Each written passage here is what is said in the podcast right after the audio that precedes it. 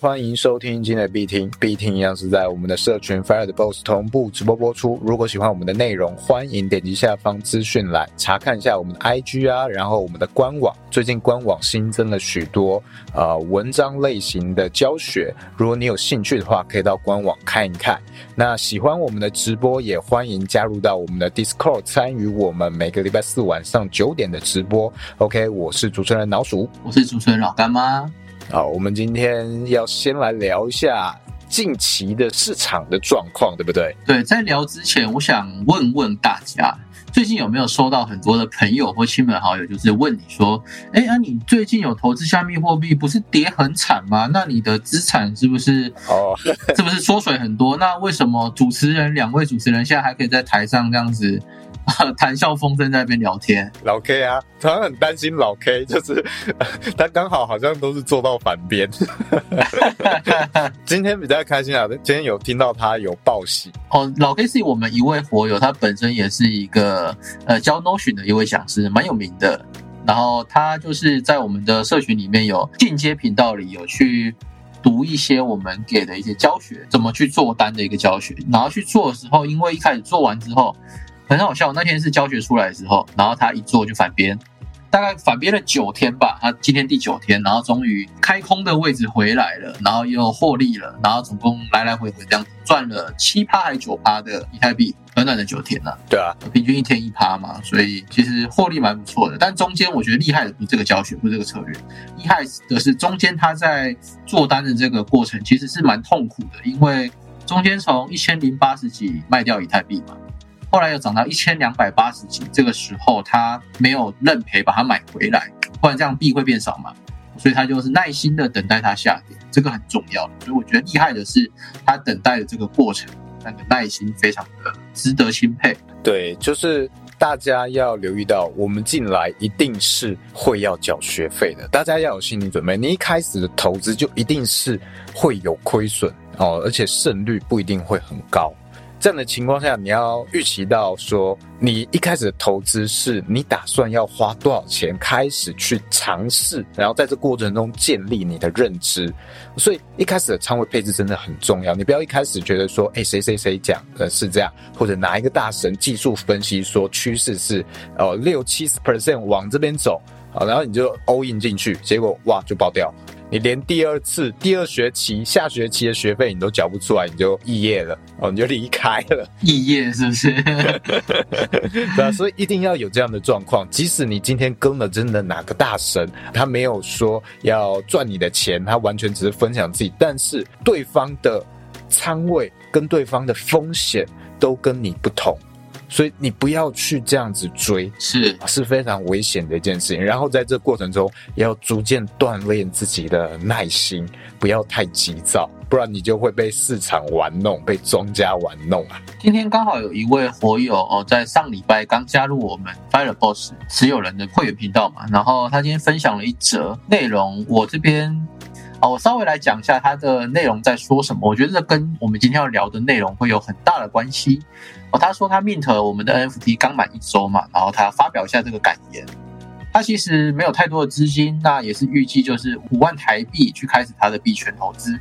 哦，所以他买了之后呢，因为他关注我们很久了，关注了大概一个多月以上吧，然后关注我们，然后最后加入我们吧，然后加入之后一进来我们他就用三倍杠杆去放空零点五颗以太币。但是中间的过程中有涨上去到一千两百多，这个时候他非常想止损，因为做错方向了。然后，但是有看到我们社群的，呃，我们社群下有一些频道专门在做技术分析的讨论，那里面有一些内容就在说，现在其实整体的市场趋势是看空的，所以短期的这个震荡跟反弹啊，不要太去在意它。然后到了今天。从一千零八十几，前几天是从一千两百多跌到今天最低是一千零一十五吧，大概在这里。所以他从本来想止损，到最后转亏为盈，哦，这是大概是他这一单的一个经验了。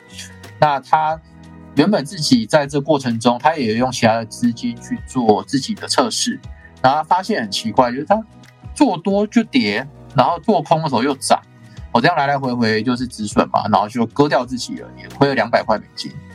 但是因为它在昨天晚上我们有讲说，可能美国的 GDP 有公布之后会有个惊喜包，然后果真跌了一点五趴。那跌了一点五趴之后，市场会有后置反馈，像昨天晚上大家还昨天的美股没有反应的这么快，但今天其实就反应出来了。那在今天的情况下，其实币圈也是跌的蛮多的。今天是六月三十啦，对。然后，那这个整个过程，我觉得就是在这个市场，我们永远不要去预测说未来到底我们要今天要做多还是今天要做空。我们应该要保持另外一个方式去看待市场，就是我们先确立一下现在的时空背景环境，还有价格行为，现在到底是属于哪一边比较有优势。所以我一直认为，投资这件事情就是要做几率比较大那一边，因为只有看涨跟看跌嘛，没有看中间嘛。看中间其实就是对冲套保了，然后去赚取资费。那除了这个看中间之外呢，我们要看多跟看跌。你可以去分析一些东西之后，然后发现，哎，像今年啊，美国加息啊，鲍威尔就是一直放话嘛，哦，他从原本的鸽派变成像鹰派，鸽派就是指说。鼓励市场自由流动，然后不会去加息，然后甚至是贷款的利率非常低，那市场就会有很多的热钱。那这个热钱从银行流出之后，来到了市场，就会导致股价飙升，房价飙升，所以房市、股市啊、科技股这些全部都会涨。哦，那这样子，其实在一时的泡沫越来越大的情况下，很容易就会带来。这个通膨，再加上现在的俄乌战争还没有结束嘛，所以这个停滞性通膨导致现在的全球环境不好。所以现在全球环境不好之下，鲍威尔把这个鸽派的这种策略啊，改成比较鹰派一点，就是加息加息哦。加息为什么会影响市场呢？就是因为哦，我们常常讲一句话，我们要拿闲钱投资，不要用借贷的钱投资嘛。哦，这是我们理想的情况下，但实际上。老鼠，你觉得我们现在很多的企业行号、公司行号，真的没有借贷在投资吗？啊，真的很少，很少吧？就我所知啦，真的，你一间小公司，你有准备到可能十二个月的预备资金的公司啊，就我所知，真的非常少，就是可能只有几个月而已。然后有缺的话，他就去借贷。对，这个待会我可以聊一下台湾某一间公司，我觉得做的不错的哦。这个，那先讲一下这个借贷。那如果今天很多的传统企业的传新的公司都有借贷关系，然后再用借贷的钱拿来炒币的话，那相对应的风险是什么？就是因为现在包尔说加息，那这个借贷的钱，它可能会导致他要去清偿嘛？那清偿的时候，如果付不出来。或是成本提高了，那这些投资人就会急着把资金给撤出，离开这个市场，赶快去把这一个债务给清偿掉。那在这种情况下，假设你要挤兑，或者他要挤兑，那你挤兑，我挤兑，他挤兑，这个币价不就会一直跌吗？因为池子的钱越来越少嘛。因为这个池子的钱越来越少，一直挤兑，很多人就会面临这个清算风险。因为他发现，我原本如果是以太币在四千的时候，我借贷的。没有问题啊，我借贷去买以太币在四千，OK 的。结果他想说开个两倍、三倍杠杆之类的，结果那个有押保证金嘛，结果整个公司的清算价格可能是在一千或一千一这个币价的位置。他想说我现在四千，我强平价压到一千，应该不会被被强平吧？结果呢，哦，最低在这个月有跌到八百八十几嘛，哦，所以有些人就爆掉了。所以这种投资风险最大就是，如果很多的人或大多数的人都是借钱来投资，那这一些一个爆一个爆，那连环爆，最后这些钱就爆炸了。那大家在这种不想要一起爆炸的情况下，当然资金就会离开市场嘛。那随着这个月 GDP，哦，昨天晚上六月二十九的时候宣布，经济退缩一点五趴。然后这个加息，七月中又要去公布这一个通膨到底有没有降下来，所以这整个趋势来看，现在整个趋势还是属于看空的哦，就资金会一直流出这个股市还有这个房市哦，所以最近也要讲一下，你最近如果要买房的，要再三的审慎考虑好不好？因为可能还会有一波的跌幅。这是题外话。好，那讲到这一个刚才讲预备资金这个公司的事情，我稍微来聊一下。台湾有一间公司叫做中磊哦，这间公司其实是我亲戚有在里面服务。那为什么我会知道这间公司的一些消息？就是因为我亲戚在服务嘛。哦，他跟我说他们公司有一个措施做的很棒，就是刚才老鼠讲到的预备资金。还好你不是要暴雷一些阴暗面啊什么？哦，不是啦，我想说，哎，讲出名字真的可以吗？感觉你要开始 讲黑幕哦，还好是正面的，还好正面 是正面是正面，好不好？请继续，请继续。OK，没问题。那我们 fit 一下我们台湾的中磊，好不好？中磊在二零零八年那个金融危机，大家还记得吗？那个时候很多的公司都裁员啊，为什么会裁员？前面讲过嘛，鸽派的作为是什么？我借贷非常低的利息，然后用这些低利息去扩产、扩充生产线，一直去扩产，一直找厂长，一直增产报国去开这些公司、开这些厂、盖这些房。那金融危机来了，二零八、二零零九那个时候，台湾很多公司都在裁员。那个时候，我就我的亲戚就跟我讲这句话，他说：“以后你要找公司哦，我要找这一种。”虽然他的年终啦，哦，年终没有分配的太多个月，你看你的同事同期的同事，哇，去那个什么台积或哪里分红好多好好哦，很会赚钱，好好。但是我们要去思考一件事情，就是在分很多的一个公司里面，在遇到这种大经济退缩的时候，它有没有随之带来的一个抗跌或者是这个避险的一个措施 SOP 啊？那中磊就是他们有把这些钱哦，就是。啊，我记得是有把年终，就是公司赚的多少比例的年终或是钱，他会挪作为这个经济危机来临时的时候公司的紧急预备金，所以公司可以面对两个，第一个就是它可以不用裁员哦，可能部分是放无薪假嘛，这是比较好的一点做法，因为裁掉你就没了嘛，之前你。第二个就是这些预留下来的这个有赚钱预留下来这个钱，在公司有危难的时候，它可以去避险。它不会爆炸，但是它有一个坏处，就是如果今天是经济起飞，你的另外一场是无限扩产嘛，然后你没有在无限扩产，你一直把钱存起来，那相对的它可能会被通膨咬死，或者是它没有在扩产，可能会被市场的狭竞争者给吃掉，这是要面对的风险。但是它过去这三十年，看它还是存在着，而且金融风暴的时候，它是没有裁员的。那那从这个时空环境下，我们去复盘一下这个公司的作为，再去讨论到我们现在的市场情况。你看最近啊，三箭资本也被清算嘛，它已经在六月二十九的时候正式宣布被清算了。哈，不能说保守是错的啦，就是有一些资产真的是要预备这些危险。你像刚刚老鼠讲，你在投资的时候，仓位如果没有做好分配，那是不是市场可能会让你痛苦？就像以太币，你买在四千。你开了杠杆，你觉得你的强平价一千不会爆炸，结果这个月跌到八百八，你就爆炸了。所以两件事情，第一个，我们在投资的时候不建议去借贷。这个地方我要凑一下哦，就是前阵子啊，上上个月吧，那时候美金涨了很多，从二十七点多涨到最高二十九点七还点八，那个时候，那个银行业务啊，打给我。跟我家人说，最近是美金的低点，还会再涨，叫我的家人赶快买美金。然后，因为我自己有在投资嘛，所以那时候我的家人就跟我讲这件事情。我跟我家人说，不要听他那边瞎鬼扯。你从线图来看，那个已经涨了不知道多少趴了，而且从二十七变二十九，那现在叫你买，他为什么要叫你买呢？反佣啊？反佣吗？哦，这可能是吧？银行也应该会有吧？然后第二件事是什么？找你接盘到货嘛？现在美元多少？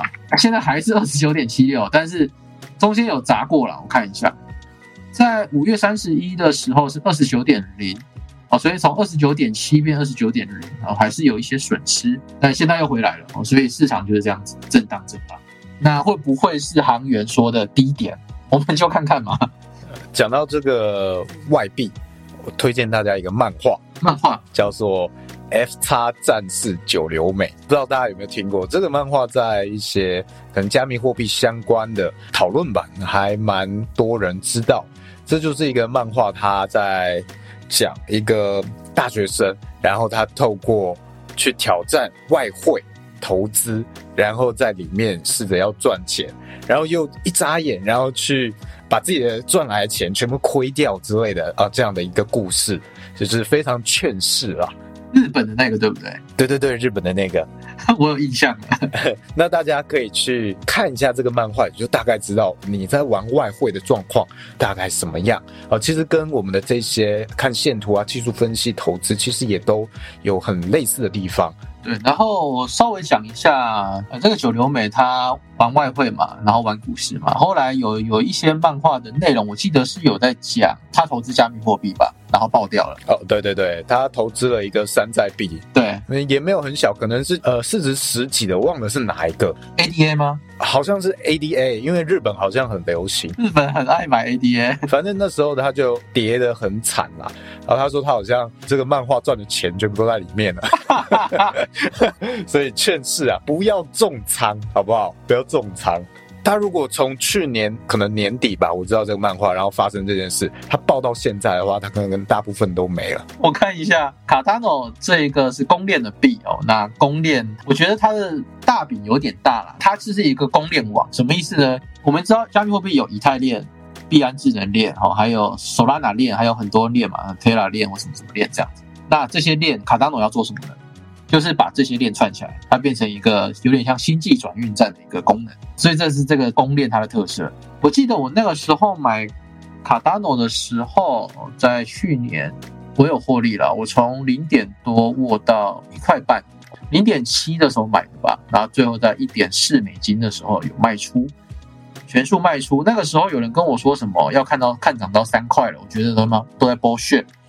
我卖完之后，果不其然，在去年二零二一年的七月二十号左右，它跌到了一颗是零点九七哦，低于一美了。后来有涨到三块啦，确实有涨到三块，好不好？但是我没有追，我一点四就出清了。那如果九流美这位好朋友，他是在买的两三块，就是八九月这时候嘛，他应该是买这。那到问到现在，现在是多少？零点四美金，从三块变零点四，就是跌了大概八十几趴，接近九十趴。哇，我记得他是砸了两百万日币在里面，所以如果是两百万，那他可能就剩下二十万日币。还可以啊，其实真的很多公链它的概念，哎，其实很好，他可能也真的有在做事，是。但是真的这个大环境不好的情况下，就是没有资金会留在这一些地方，大家资金就会往其他地方跑，那它价格就会跌，这个是一个必然的一个走势。对我稍微讲一下我们在投资加密货币的时候的不同板块这件事情，它的特性是什么？好了，好像我们一般有几个板块，第一个主流板块就是比特币或以太币，哦，那这是比较值得投资的。第二种板块就是平台币，哦，就是有一些平台交易所它发行的币叫平台币，像是 FTX 发行的平台币叫 FTT。如果这个交易所越来越大、越来越好，那这个平台币就会涨幅很多嘛。那 FTT 这一个货币，从它上市到现在四年的时间，已经涨了超过万倍了，哦，是万倍哦，也就是所谓的一块台币变一万块台币。对，这是讲到平台币的啦。所以我们在熊市的时候可以怎么去做呢？因为平台币的涨跌幅其实应该说，它如果越来越大的话，其实我们投资它的平台币是非常棒的一个选择。先讲，这不是投资建议，但是我提供一个方向给大家去做参考。像我自己在选择平台的时候，我会去看，像在熊市里啊，它有没有跟其他的交易所，或者是它有钱要还，或者是它有没有裁员，尤其是裁员这件事很重要。回到刚刚中磊的那个话题，中磊这间公司在金融风暴的时候，它有裁员吗？没有。它有预备资金吗？有。那它会倒吗？不会。好，所以 FTX 最近在这个熊市里啊，收购了 BlockFi，哦，还有另外一间最近也准备在收购了。诶，它在熊市里不仅没有裁员，还在扩编扩厂，这不就代表着它的预算资金、它的避险能力是比其他的交易所来的好的吗？那这样子，它如果未来又更大的时候，它就有更大的机会带动它 FTT 会涨价，这是相对的关系嘛。那有一些小的，像什么 Bybit 啊，那个时候被人家酸爆，哦，出了一堆什么质押年化或或 IEO 这种 Launch Trap 这种发射币平台币的这种东西，鼓励大家去锁仓这一个 Bybit，结果涨到快三块美金，现在是多少？记得一块不到吧，也是跌了很多了。哦，那一直在跌。那这 Bybit 哦，它也有裁员。那这个情况下，你在熊市里裁员，我觉得对交易所来说不是一件好事情。哦，可能他在牛市的时候花了太多资金在扩编他的人力资源，这些人事成本，所以他没办法去负荷，这是一个。第二个就是他如果要支付这些员工薪水，不裁员的话，是不是势势必得去借贷？那这样就会增加这交易所风险。所以这是我们在投资上在选择这种传统的中心化金融、加密货币中心化金融的时候，可以去做的一个指南方向，就是你看它有没有裁员，有裁员的不要去投，那没有裁员还在扩编的，你可以考虑一下哦。这是关于平台币。那关于公链这个东西，我觉得公链有点像是日本的 Sakura 武士道精神。这什么意思？就是这些公链啊，你会发现它可能九成以上的时间都是在横盘或者是下跌，就那一成的时间，一年可能就那一成的时间，昙花一现会涨个三倍五倍以上。这是公链币很常发生的。为什么？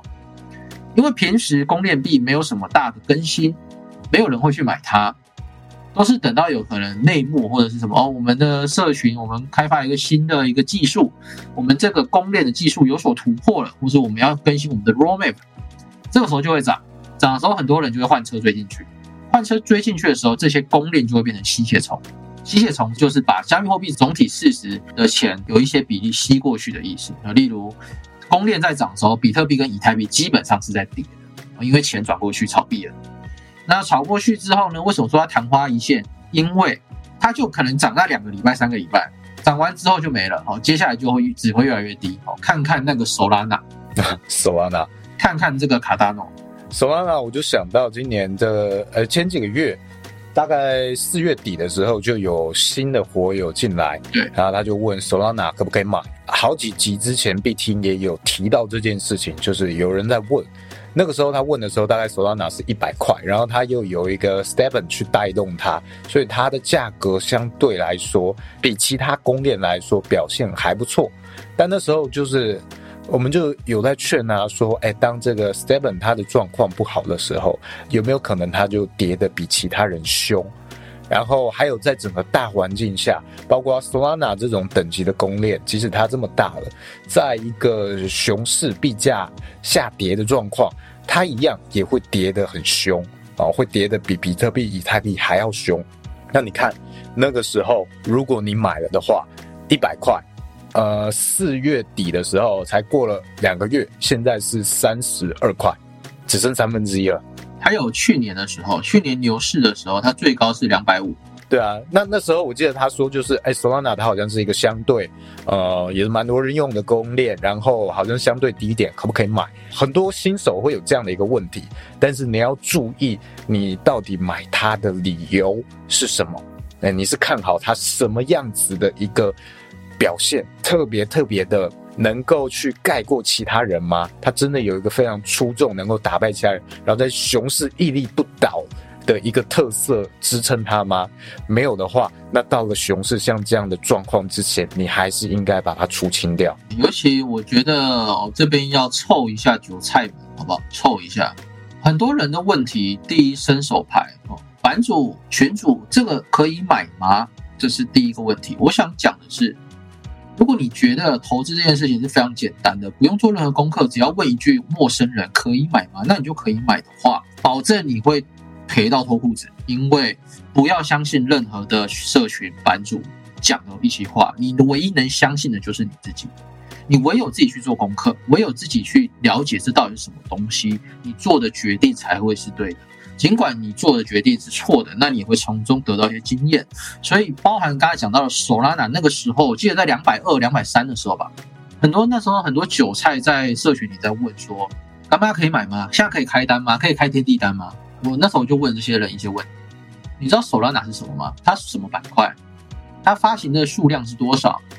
那它的社群在哪里？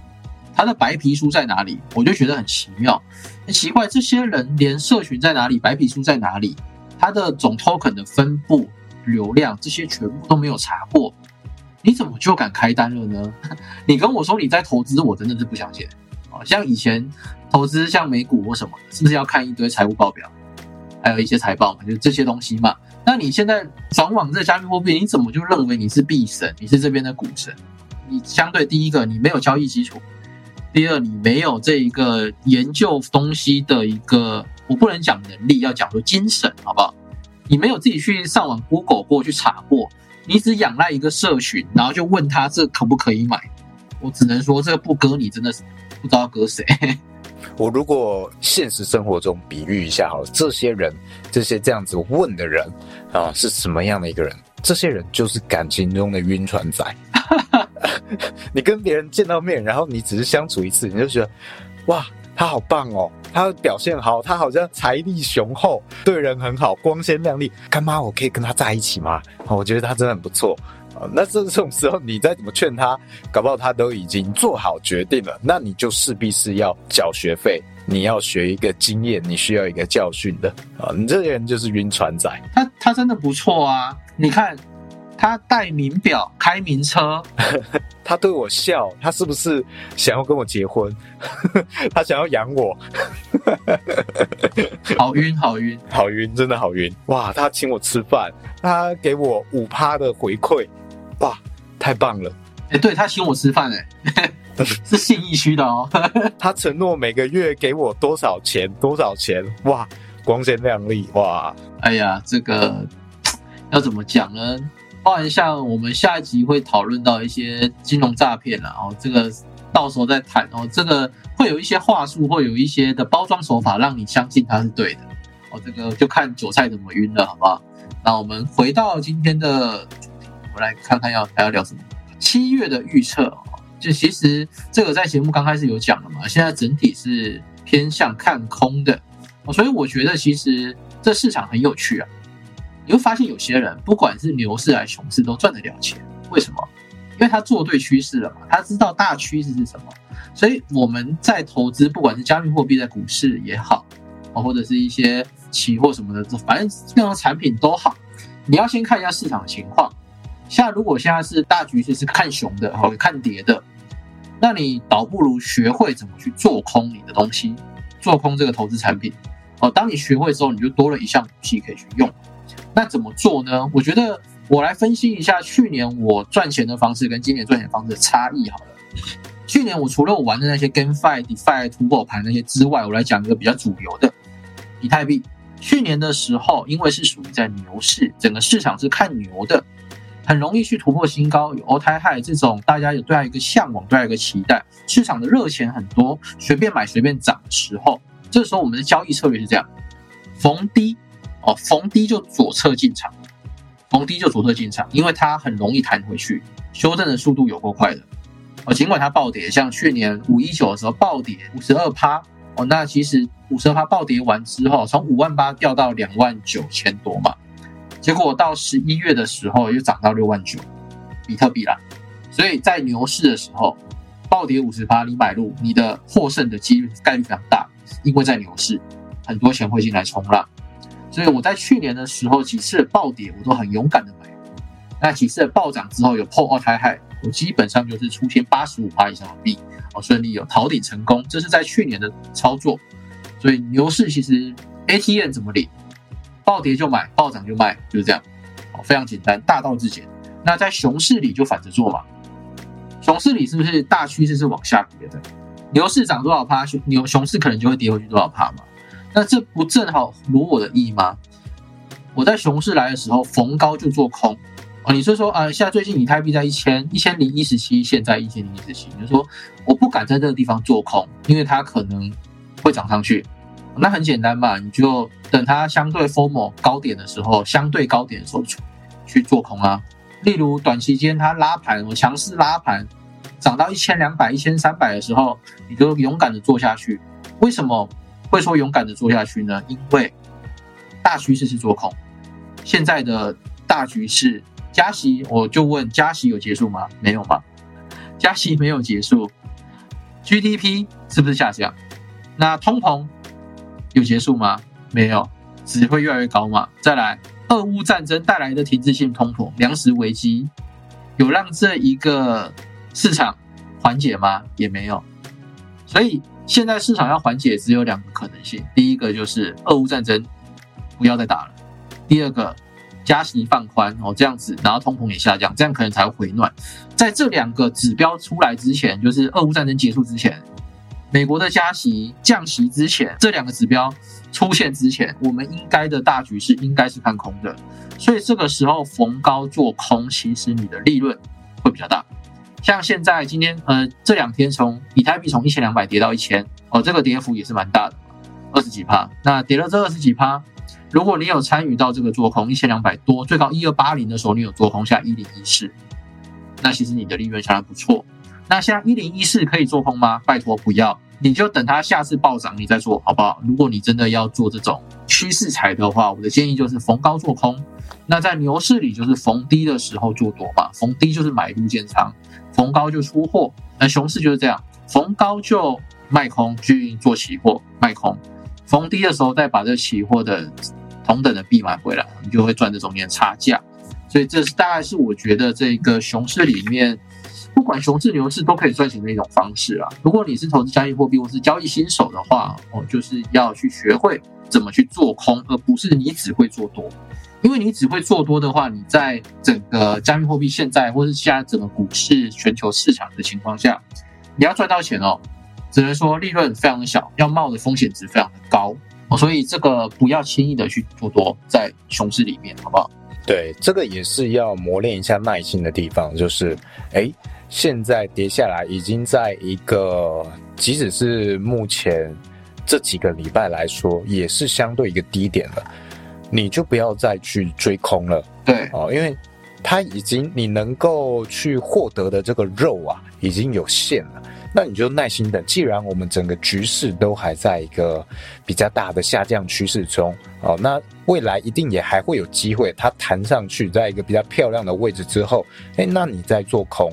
既然大趋势，我们的全球的经济没有改变，状况没有变的情况下，那你就不急着在这一次比较差，你还进去追，你再去等一个比较漂亮一点的位置哦，锻炼自己的耐心。对我先讲一下为什么社群最近会弥留在这个交易技术上面的原因，是因为现在的市场其实存在的就是存量博弈啦，就是因为没有新的钱进来嘛，场内互割。谁比较会做交易，就谁赚钱。因为现在你做 DeFi、做 GameFi，全部基本上都死掉了。因为现在不是牛市，所以那些钱早就撤资了。那剩下在场内的钱，就是比看谁会交易，谁比较会交易了。所以在这个情况下，在这个市场里面，现在热点的赛道其实就是交易哦，而不是说那些 GameFi 啊跑跑步赚的钱，躺躺床赚个钱都有哈。这种现在热点不在那里，现在热点是在交易上。所以在熊市的时候，我们可以多磨练一下这个热点赛道、交易赛道上，我们去磨练这个技术。那这个技术会对你有什么帮助呢？不管说你是做交技术分析、划线，还是做指标，还是做交易策略的开发，还是做分仓的管理，不管都可以。这些东西都是属于一个市场的一个基础的知能知识嘛。那这些知识你只要把握了，我相信下一次牛来的时候，你会比较知道什么时候该逃顶。什么时候要出现你手上的币，不要跟他谈恋爱。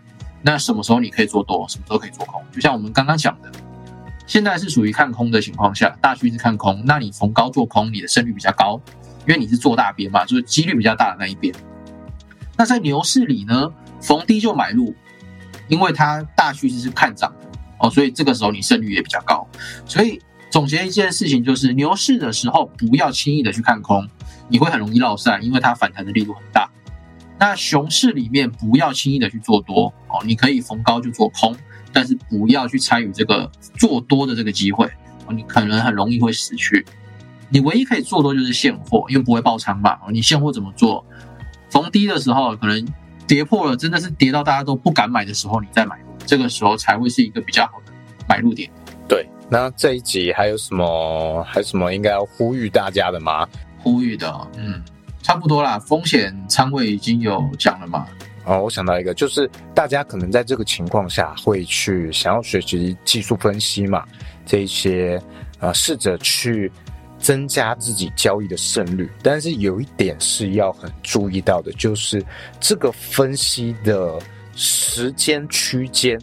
跟你交易的频率、时间区间有没有符合？对，有时候你看到你已经做好了一个交易计划，OK，你在这个可能一千七开始，你看跌的一个大趋势，那你做空。